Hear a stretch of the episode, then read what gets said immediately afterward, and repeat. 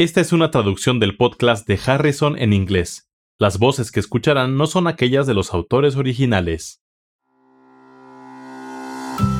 Hola, bienvenidos al podcast de Harrison, donde se revisan conceptos importantes en medicina interna. Soy Kathy Handy. Y yo soy Charlie Wiener. Venimos de la Johns Hopkins School of Medicine. Este es el episodio 45. Mujer de 50 años con proteinuria. Kathy, este es el caso. Una mujer obesa de 50 años con antecedente de 5 años de hipertensión leve, controlada con un diurético tiacídico, fue valorada por la presencia de proteinuria detectada con tira reactiva durante su visita médica programada anual. En la exploración física se encontró talla de 168 centímetros, 91 kilogramos de peso, presión arterial de 130-80, aumento de la presión venosa yugular, presencia de un cuarto ruido cardíaco y edema de los pies. Corresponde con un índice de masa corporal de 32. La obesidad se considera a partir de un índice de masa corporal de 30. También tiene datos de insuficiencia cardíaca con sobrecarga de volumen circulante.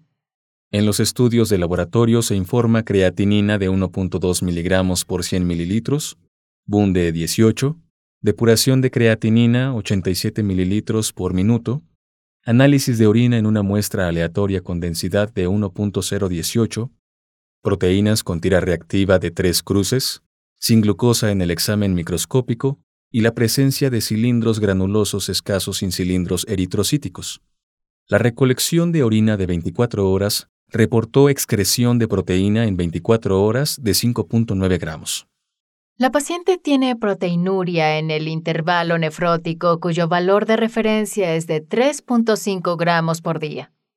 En el análisis de orina no se encontró hematuria o presencia de eritrocitos, de forma que se trata de proteinuria en el intervalo nefrótico sin manifestaciones adicionales. ¿Sería adecuado realizar una biopsia renal con base en la información disponible? Probablemente.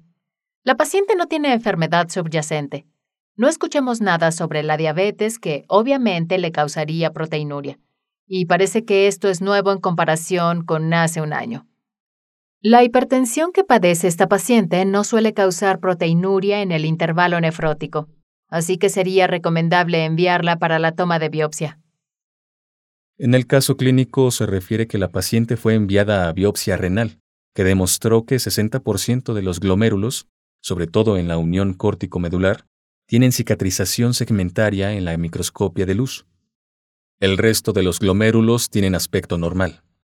Con base en este resultado, ¿cuál es el diagnóstico más probable? A. Glomeruloesclerosis segmentaria focal. B. Nefroesclerosis hipertensiva. C. Enfermedad con cambios mínimos. D.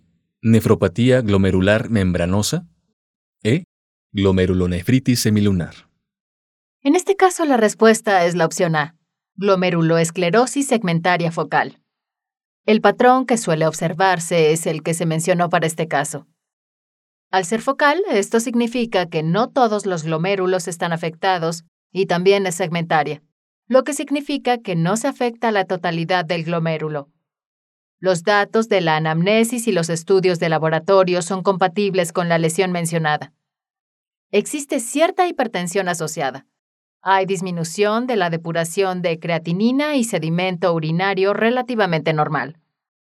¿Cuáles son las causas de glomeruloesclerosis segmentaria focal? Puede haber causas primarias o secundarias de glomeruloesclerosis segmentaria focal. Puede sospecharse en infecciones virales como VIH o hepatitis. La hipertensión también puede causarla. Ciertas drogas y fármacos como la heroína o los bifosfonatos y las drepanocitosis pueden ocasionar glomeruloesclerosis segmentaria focal. Causas menos comunes son de origen genético, pero si se descartan todas las causas secundarias, los pacientes restantes tendrán glomeruloesclerosis segmentaria focal primaria. ¿Y qué tan frecuente es?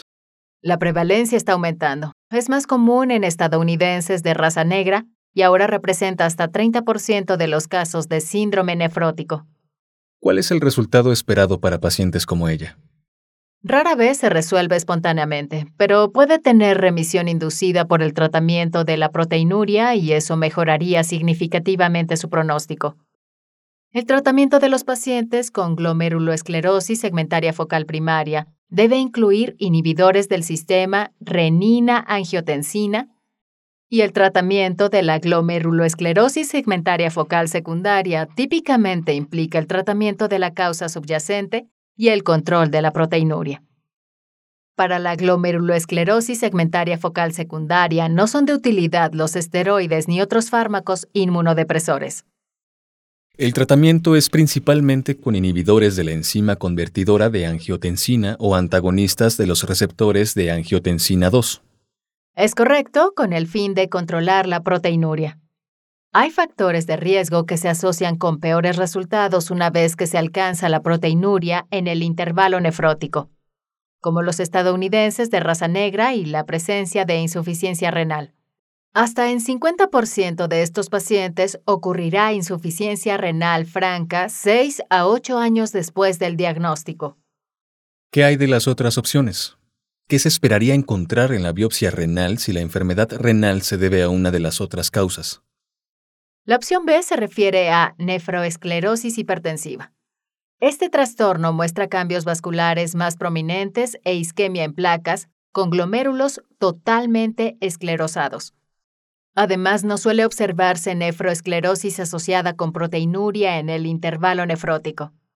La opción C menciona la enfermedad con cambios mínimos que suele asociarse con edema sintomático, pero glomérulos de aspecto normal en la microscopia de luz. La opción D se refiere a nefropatía membranosa, cuyas manifestaciones clínicas son similares a las que presenta la paciente, pero no a los resultados de la biopsia. En la nefropatía glomerular membranosa, todos los glomérulos se afectan de forma uniforme con depósitos densos subepiteliales. La opción E no corresponde con este caso porque no hay características de nefritis glomerular semilunar reportadas en la biopsia. El punto relevante en este caso es que la glomeruloesclerosis segmentaria focal es una de las principales causas de proteinuria en adultos. En la biopsia renal se observan patrones característicos de cicatrización glomerular segmentaria y focal. Hay numerosos trastornos primarios que pueden ocasionar glomeruloesclerosis segmentaria focal o, en ausencia de una causa precipitante, puede ser un trastorno primario. El tratamiento consiste en corregir la causa subyacente cuando exista alguna y tratar la proteinuria con inhibidores de la enzima convertidora de angiotensina o antagonistas de los receptores de angiotensina 2. Para conocer más sobre esta enfermedad, consulte Harrison, Principios de Medicina Interna, edición 21, capítulo 308. Estudio del paciente con enfermedad renal o de las vías urinarias. Los podcasts de Harrison son una publicación de McGraw-Hill disponibles en Access Medicina, el recurso médico en línea que ofrece los contenidos más recientes y fiables de las mejores mentes de la medicina. Para obtener más información visite accessmedicina.com.